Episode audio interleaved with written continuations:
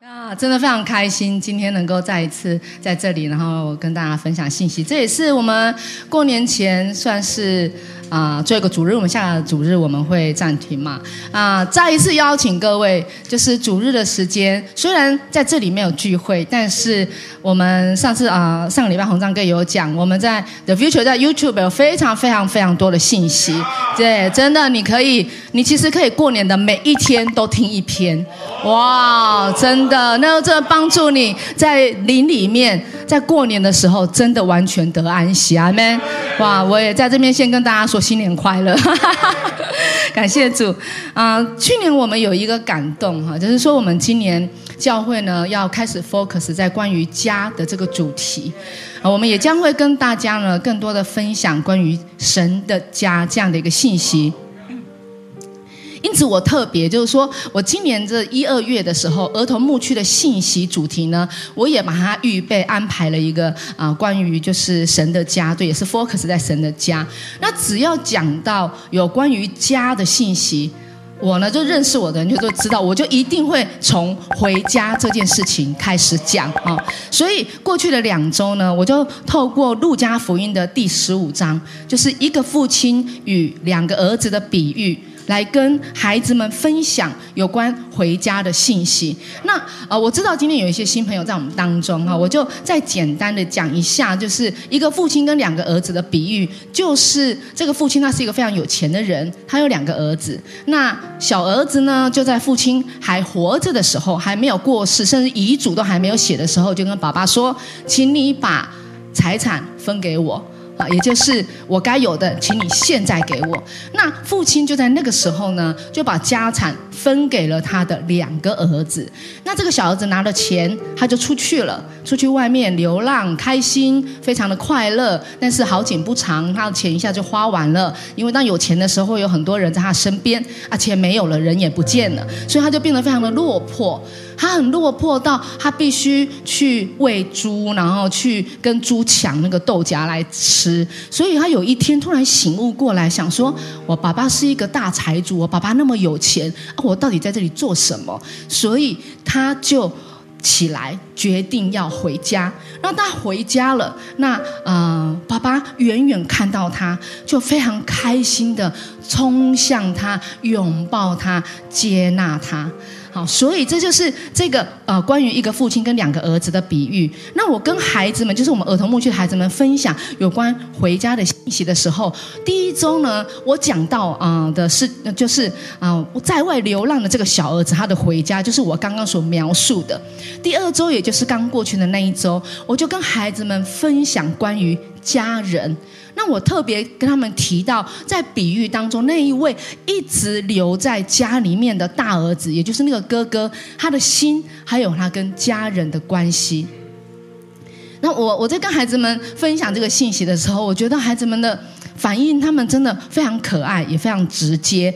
嗯，他们很认真的在思在思考，然后有很多的回应。因为大部分如果在教会里面啊成长的孩子，大概都听过这个故事，所以我会问他们一些问题。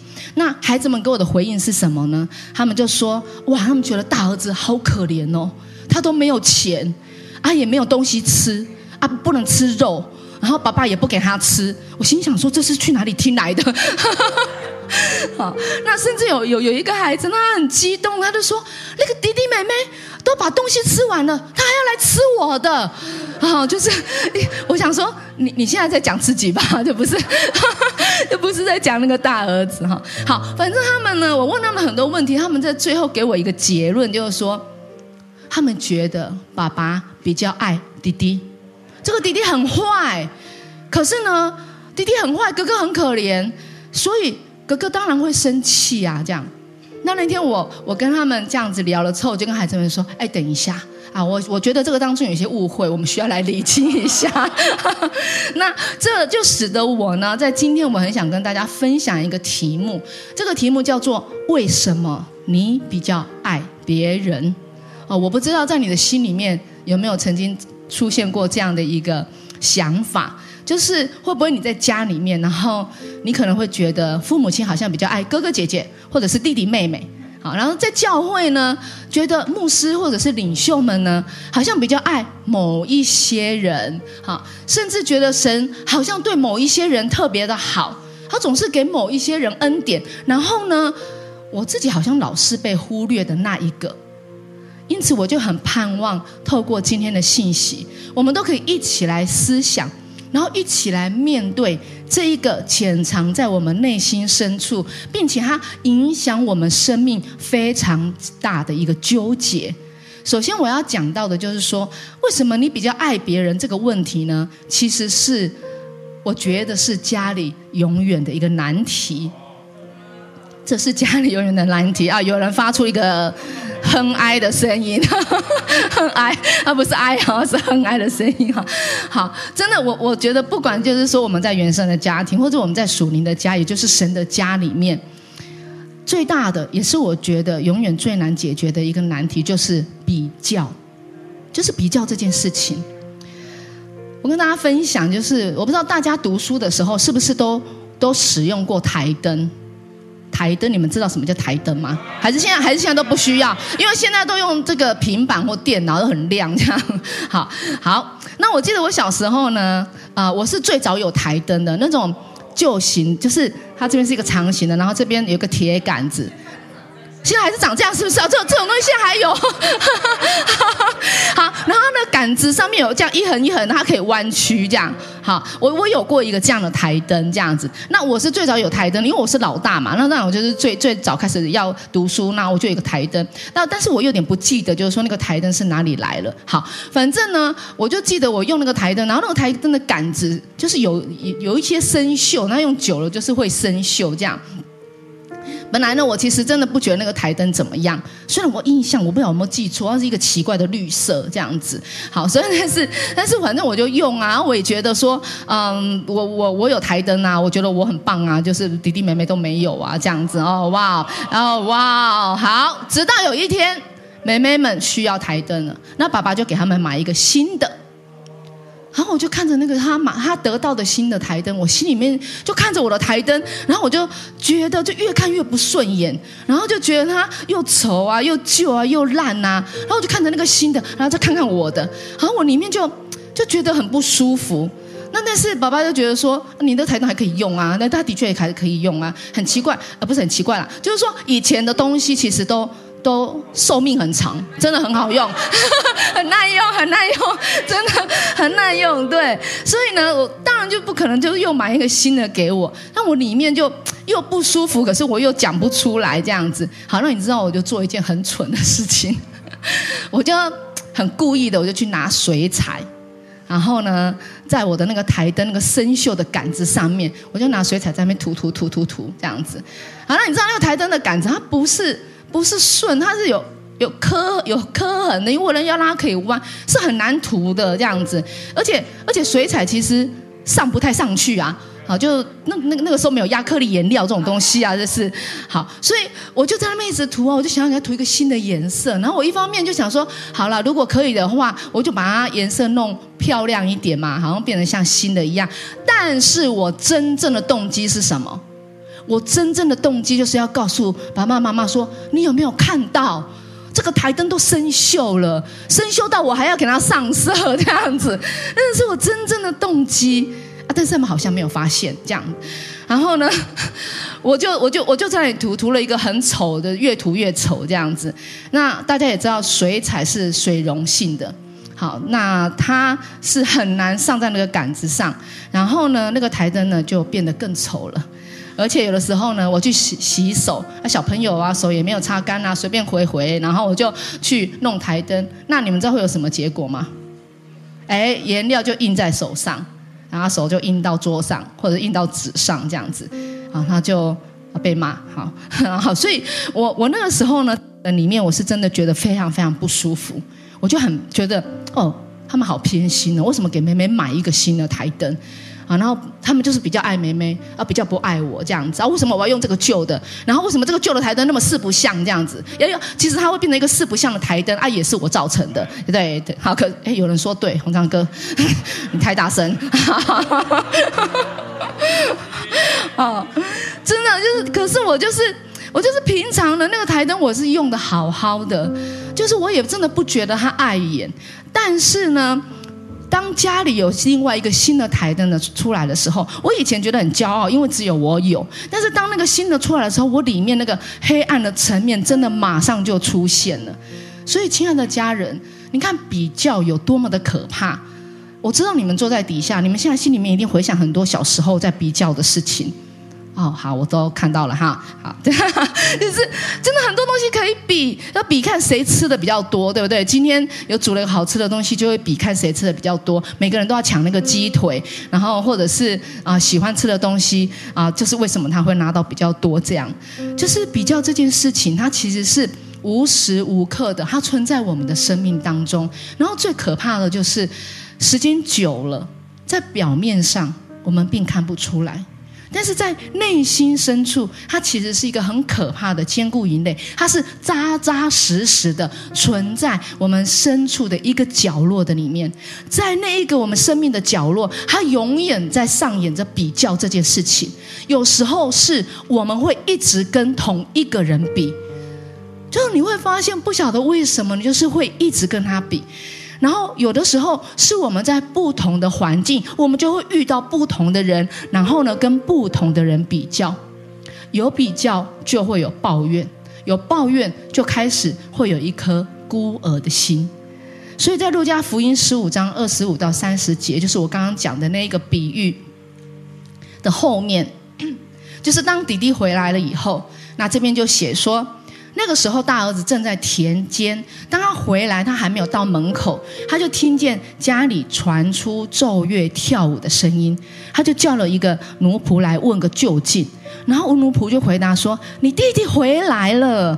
你父亲呢？因为他无灾无难地回来，特地宰了那只肥牛犊。”特别强调那一只，可能大儿子很在意那一只肥牛肚。然后这边说大儿子很生气，不肯进去。父亲就出来劝他。他对父亲说：“你看，我伺候你这么多年，从来没有违背过你的命令。可是你没有给过我一只羊羔，让我和朋友一起欢宴。但你这个儿子，就是指着他的弟弟，他在娼妓身上耗尽家财。他一回来。”你倒为他宰了肥牛肚。我们看到这段经文，让我们看见大儿子心中的那个比较。当他的弟弟拿了钱，他流浪在外的时候，这个哥哥持续的在家中努力的工作。然后呢，他的父亲一直在等候弟弟的回家。我想，这个大儿子他也一定都是看在眼里。但是这个都没有关系，在他的心中，就算有任何的情绪，他还是可以照常过他的生活。但是当弟弟回来了，弟弟并不是在外面，然后赚了一大笔钱拿回来跟哥哥说：“你看，我衣锦还乡，哥哥，我跟你一起来分享这些荣耀，一起来分享这些钱。”他是把钱花光了，然后现在回来。他要分享的是谁的钱？是哥哥的钱。就像刚刚就我一开始讲的是，有一个孩子就说：“弟弟妹妹把东西都吃完了，他还要来吃我的。”就是那种情况。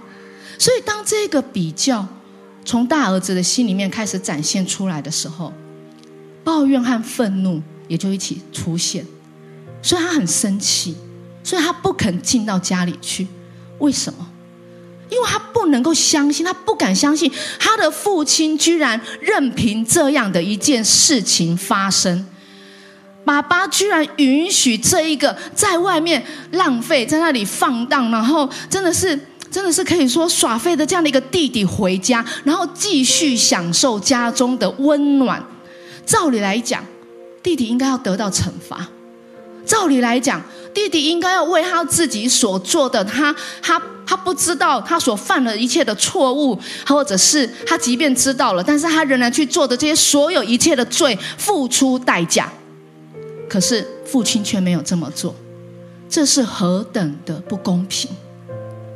这就证实了哥哥里面的一个想法：爸爸比较爱弟弟。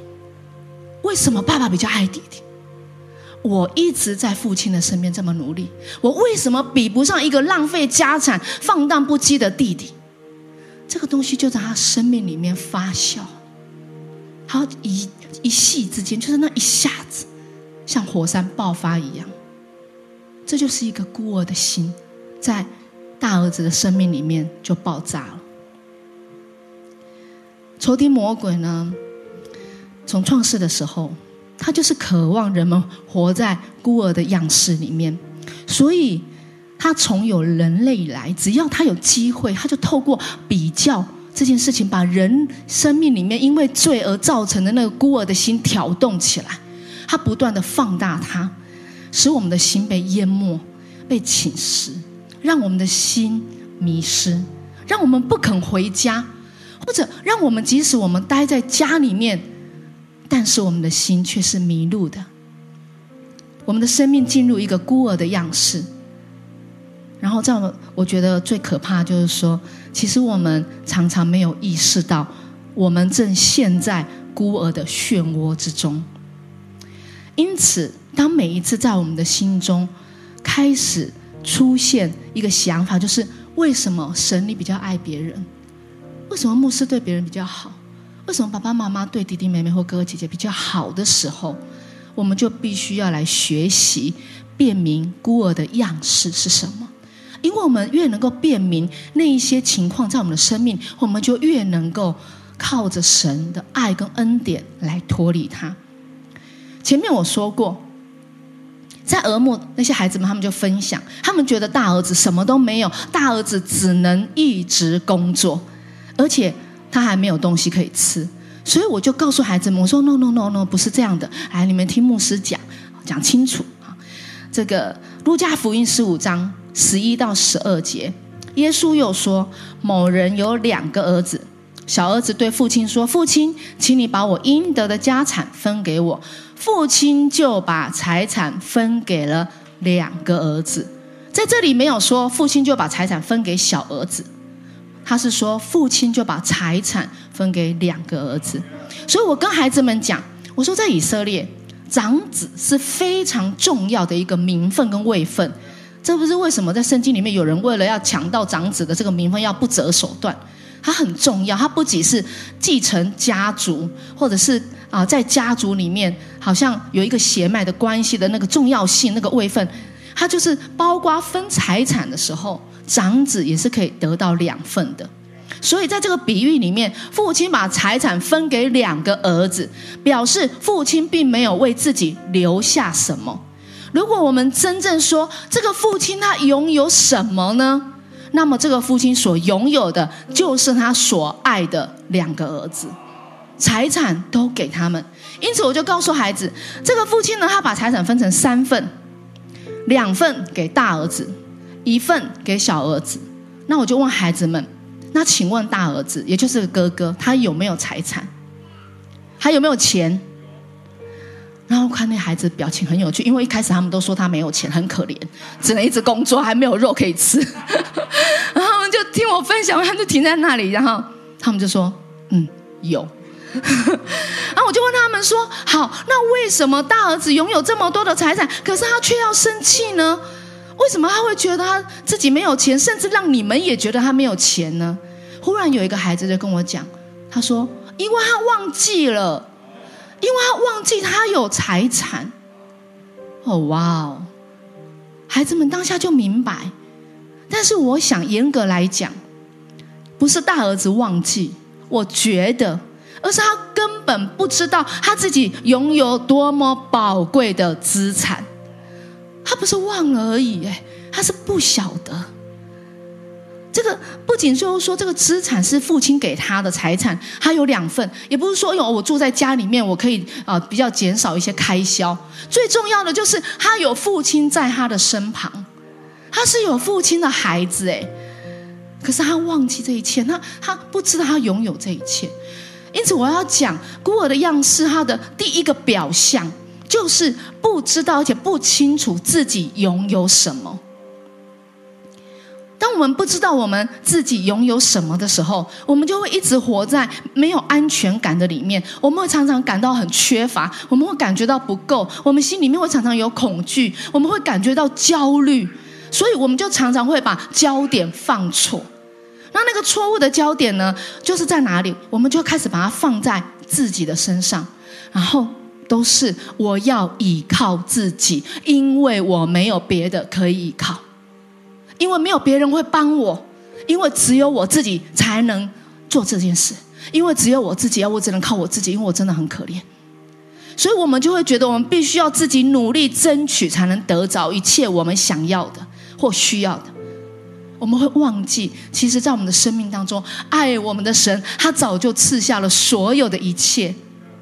然后，当我们不知道我们自己拥有什么的时候，我们也会去一直盯着别人，然后我们就会一直看别人所拥有的，然后就开始比较，为什么他有那个，而我却没有？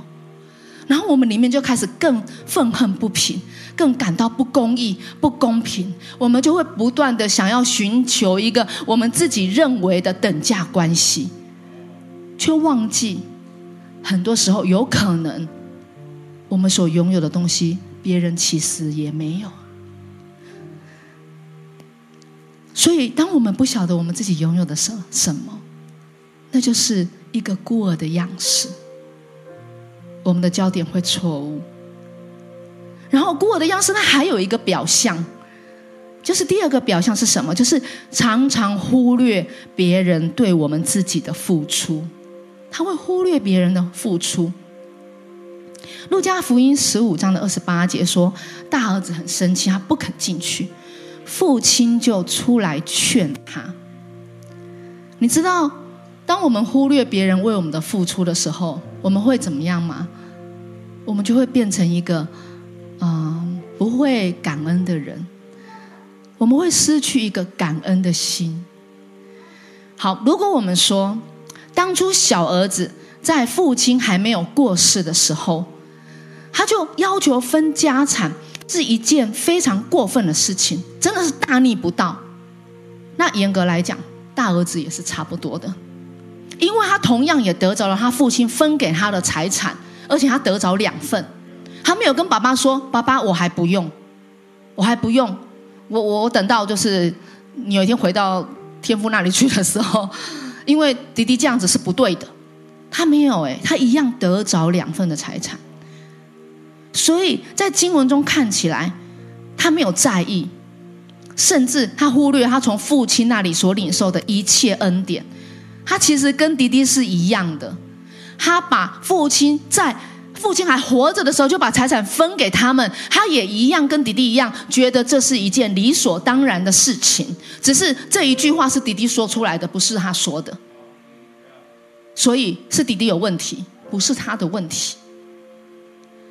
当我们把发生在我们生命当中以及在我们的周围所有的一切视为理所当然，就会使我们失去那个感恩，就比较不容易感恩，因为我们不知道我们要为什么而感恩，因为这些事都是应该要发生的啊，它是理所当然应该要变成这个样子的啊，所以有的时候要感恩的时候，就会想，我真的想不出来耶，有时候嗯。在在跟孩子们分享，其实小孩子还好，但是就是呃，到了我们比较大一点的时候，有时候说我们来为一些事情感恩。这个星期有没有什么事情要感恩？想了半天就是感谢主，我还可以呼吸。今天有没有什么事情可以感恩？呃，就是会这样。好，我可以呼吸啊，感谢主的阳光，哦，感谢主，我骑车来路上都很平安。对，这个要感恩，但是但是我们会。有的时候就想不出来，我可以为什么事情而感恩。当我们有时候是这样的时候，那我们就可以想一想，是不是在某些事情上面，我们把它看为理所当然？那当我们这样的时候，我们也很容易使我们自己陷入一个孤儿的样式，因为我们会觉得，我本来应该就拥有这些，我本来就应该获得这些。那万一上帝给你的跟你想的不一样的时候，会不会就开始觉得，神为什么你不爱我？我期待的为什么你没有给我？为什么你叫我失望？为什么别人可以有，而我却没有？我们就没有办法，我们的焦点仍然怎么样？又错误了，我们又仍然回到自己的身上。所以，一个孤儿的样式，就是有的时候我们会忽略别人的付出。当我们不知道拥有自己拥有什么，我们忽略了别人的付出，我们就很容易会落入孤儿的样式的另外一个表象。那个表象就是不相信自己也可以给予，因为不知道自己有什么，所以就不能相信我可以付出，我可以给予别人。不相信自己也可以给予。路加福音十五章二十九到三十节，这个大儿子对父亲说：“你看，我伺候你这么多年，我从来都没有违背过你的命令，可是你没有给过我一只羊羔，让我和朋友一同欢宴。”好，我们再回到我跟儿童们的对话。那我问孩子：“那这个大儿子的财产有哪些？包括哪些？”啊，当然我有给一些辅助的图片给他们看，就是好，这是一些啊圣经的一些绘画，然后他们就说哦，有田，因为他去他去田里工作，好，那个时候是畜牧嘛，一定有很多畜牧，就是牲畜啊什么，哎，还有仆人等等，所有的一切，父亲都给他了，哎，可是这个大儿子却觉得他连一只羊羔都没有办法跟他的朋友一起欢庆，也就是说，他觉得自己连。请朋友吃一顿饭的那种能力都没有，就我宰一只羊，然后请朋友吃的这个吃饭的能力都没有的意思。如果再来讲，孤儿的心会让人感觉缺乏、恐惧、不满足，所以他没有办法相信我其实是可以给出去的，我其实是可以分享的。因为如果在心里面感觉到缺乏、跟恐惧、害怕，就会觉得，如果我给出去了，我就没有了啊！啊，如如果那个大儿子的心中有这么多的牲畜财产，但是他的眼中觉得我只有那一只羊羔，那我这只羊羔杀了，我请朋友吃饭，我就没有啦。或甚至就是说，哦，我觉得就像他觉得本来自己都没有这些东西，要怎么给呀？他不知道自己拥有什么，那他要怎么给？亲爱的家人，我指的这些不只是在物质的层面，其实也包括了我们所看不见的，就是我们的恩赐、我们的能力、我们的才干等等。所以，即使大儿子他拥有这么多田产牲畜，他不觉得自己啊可以给出一只羊羔分享给朋友们。那会不会有的时候，其实，在我们里面，神给我们其实是丰盛的，但是因为我们的恐惧。我们也不敢给出去。其实给予跟分享，是是我以前真的不会的。以前在我里面也会有一个贫穷的灵，就是会很害怕不够。所以，嗯，当我在服侍的时候，我看到很多童工，就是请孩子们吃饭，然后呢，我里面就会很生气，我也不知道我在气什么。但是有一天，当我真正开始明白什么叫做孤儿的心的时候，我就知道我为什么生气，因为我我就是害怕，我就是恐惧，我就是觉得我缺乏。那我请人家吃饭，那我自己的钱就会变少啊。然后我就会觉得，那如果他呃别的同工请孩子们吃饭，孩子就会比较喜欢他，那孩子就会比较不喜欢我啊。哦，比较好可怕，什么都可以比啊。人家请别人吃饭也不行啊，就是在我里面，我就是会害怕，我就是会恐惧。但是当我开始意识到，我原来在我的生命当中有这种孤儿的心、孤儿的灵的时候，我就开始学习去分享，我就开始学习去看神，你给我什么，我拥有的其实是有多少。这些事情可以反映在所有的上面，包括我们的奉献。包括我们，我们对别人慷慨的心，包括我们可以分享出，或者我们给予出我们的时间，我们对别人的帮助，所有的一切。当我们如果重新用一个对的眼光来看的时候，我们就会知道，我其实是可以给予的，因为神早就给了我们一切了。阿门。当我们心里面一直在呐喊“为什么你比较爱别人”的时候，我们真的要知道，我们的父神早就给了我们一切，他早就给了我们他的答案。对父神来讲，他永远不是要选择爱哪一个。亲爱的家人，我们的天父爸爸，他不是永远在那里很困难的选择，我到底要比较爱谁？到底是要比较爱红章，还是要比较爱慧茹？他从来没有这样选择，因为都是他所爱的孩子，每一个每一个都是他所爱的。在这个经文里面的父亲，他接纳那个流浪、放荡、流浪回家的孩子。他也爱着那个在家里面忠心的孩子，所以路加福音十五章三十一到三十二节，父亲对他说：“孩子啊，你一直在我身边，我所有一切都是你的。呀。可是你的这个弟弟，他是死而复活、失而复得的，所以我们应该要开心呐，我们应该要快乐啊。对爸爸来说。”开心快乐，永远就是他所爱的回子，他儿子在他的身边。所以，对大儿子，父亲告诉他：“我已经给了你我所有的一切。”对小儿子，因着他的回转和回家，父亲的心也是充满欢喜快乐。父亲所展现的是他心中那个满满的爱，即便这两个孩子都让他伤心。小儿子流浪的时候，他很伤心。大儿子对他那种态度的时候，他也伤心，可是他从来没有放弃过对他们的等待还有忍耐。这就是我们的天赋，他的爱是永不止息。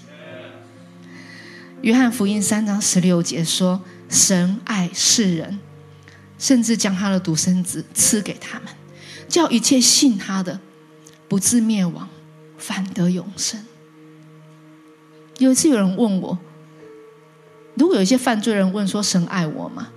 你要怎么回答？”我就会告诉他：“当然爱啊，因为我也是罪人，可是神爱我。所以世界上每一个人，每一个人都是活在罪里的，但是神爱世人，神爱每一个人，所以他愿意把他的独生子赐给他。”马太福音五章四十五节说：“因为他让阳光照好人也照坏人，他降雨给义人也给恶人。神的爱不是专给哪一些人。”他爱他所创造的世界，他也爱他所创造的人。即使人曾经悖逆、犯罪、远离神，但是从从创世以来，神就用各样的方式在告诉每一个活在孤儿样式里面的人，他的爱，他不曾改变，他不曾离开，他也不会离开。阿门。所以从创世以来，神就为我们预备了一条回家的道路，那一条道路就是。他的独生爱子耶稣基督，可是，在人的心里面不是这样的。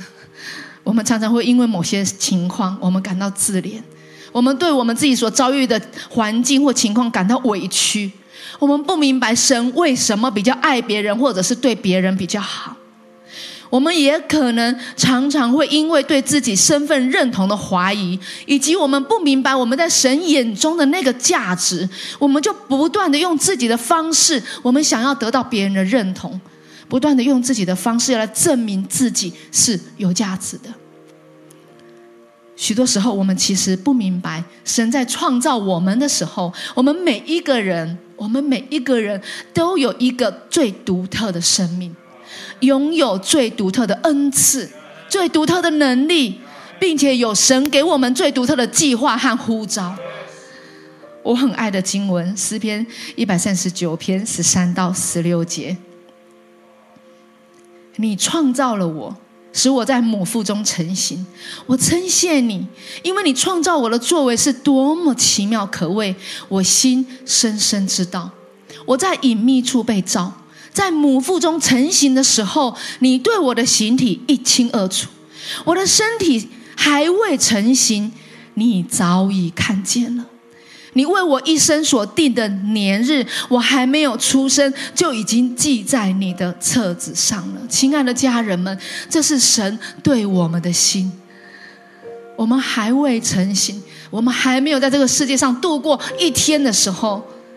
他早就看见我们，他早就爱我们，他早就为我们定了特别的计划，记在他的册子上面。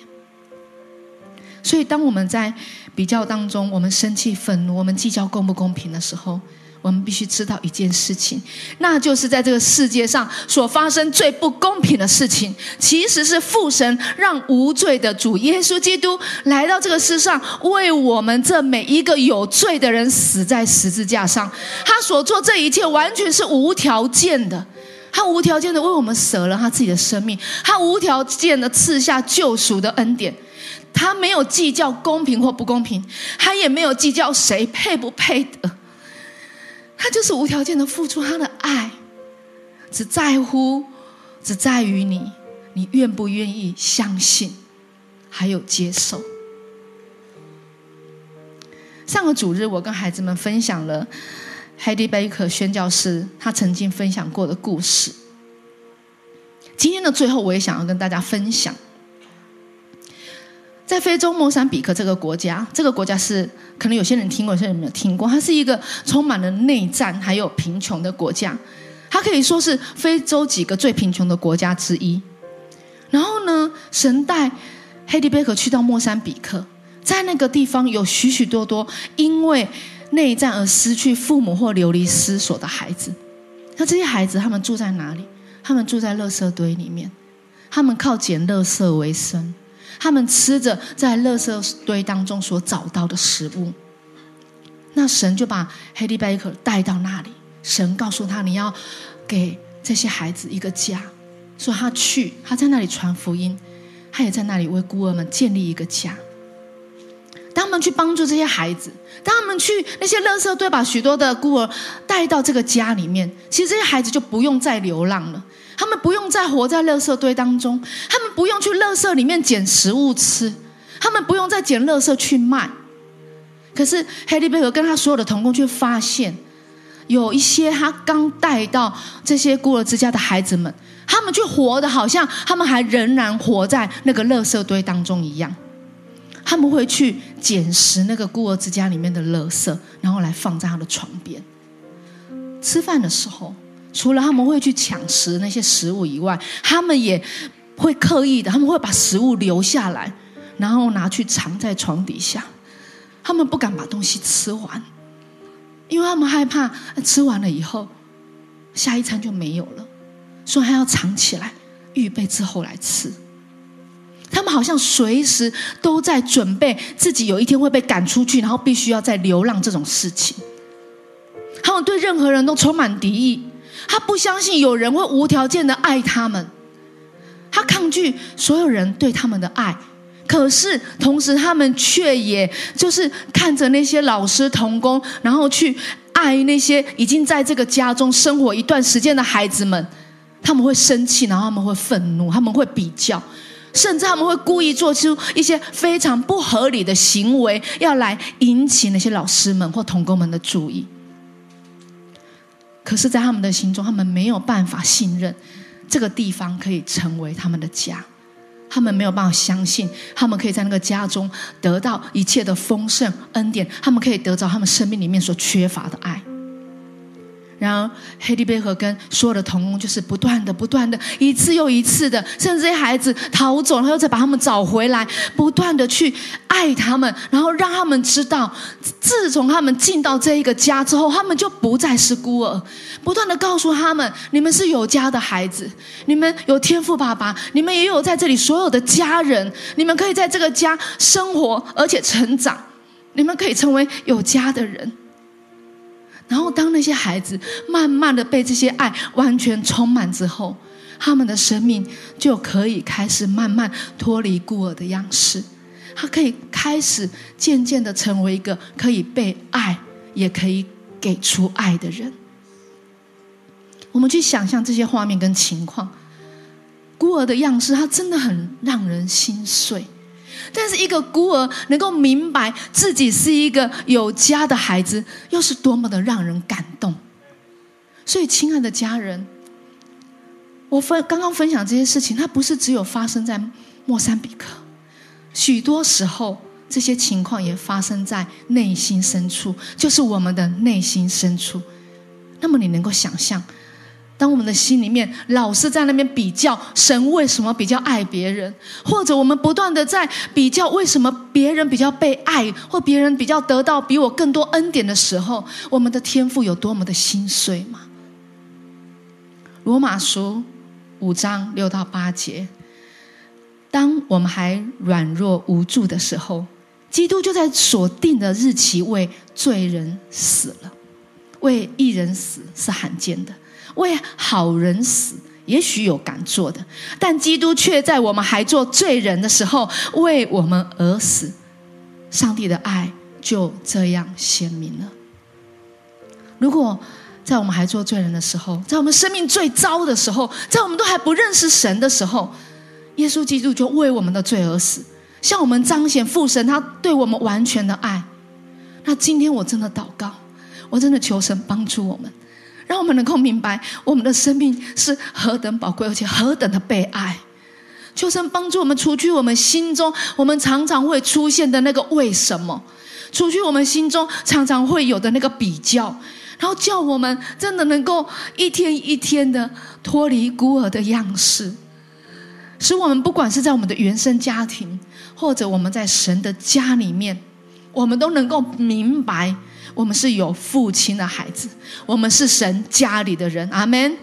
好不好？我们一同从座位上站立起来。今天早上，我要邀请大家一起来祷告。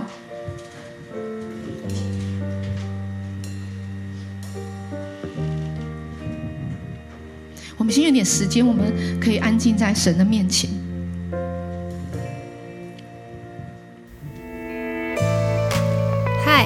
很开心有你一起收听我们的主日信息，也希望今天能够更多祝福到你的生活和生命。那如果你想要更多认识这份信仰，或者更多了解 The Future 未来复兴教会，都欢迎在资讯栏上的连接联络我们，让我们可以帮助你哦。祝你有个美好的一天，拜拜。